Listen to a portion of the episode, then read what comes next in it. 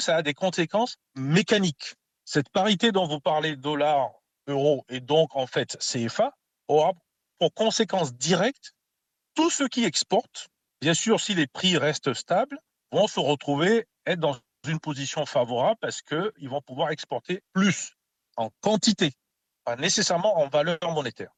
Et le contraire, ceux qui importent ben, vont voir tout simplement ces prix d'importation se renchérir et beaucoup plus grave, l'ensemble de ces pays africains, pas, que les francophones d'ailleurs, vont voir euh, leurs dettes aussi augmenter.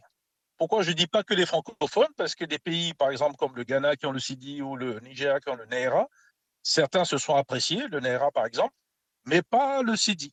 Donc certains pays anglophones, paradoxalement, qui n'ont rien à voir avec le français, mais qui commercent beaucoup avec cette zone, pourraient aussi indirectement le subir.